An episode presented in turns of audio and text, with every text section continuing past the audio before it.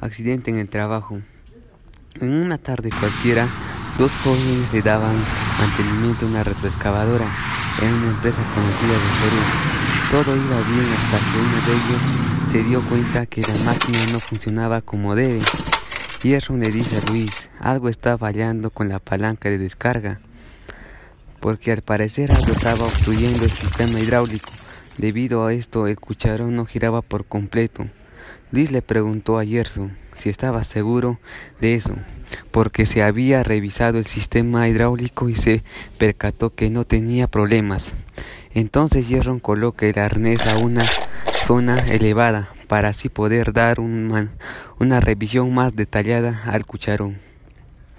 Luis le dice a Gerson que hice la palanca para que así tenga más seguridad, pero Gerson omite este paso. Él está confiado que será rápido.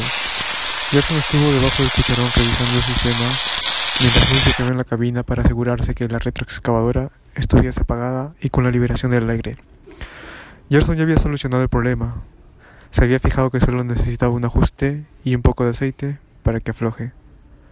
Ya estaba a punto de bajarse cuando Luis al estar en la cabina operó accidentalmente el cilindro de descarga, haciendo que el brazo cayera encima de Gerson y lo estrellara contra el piso. Gerson lastimosamente murió al instante. Luis se quedó con la culpa y fue llevado con las respectivas autoridades.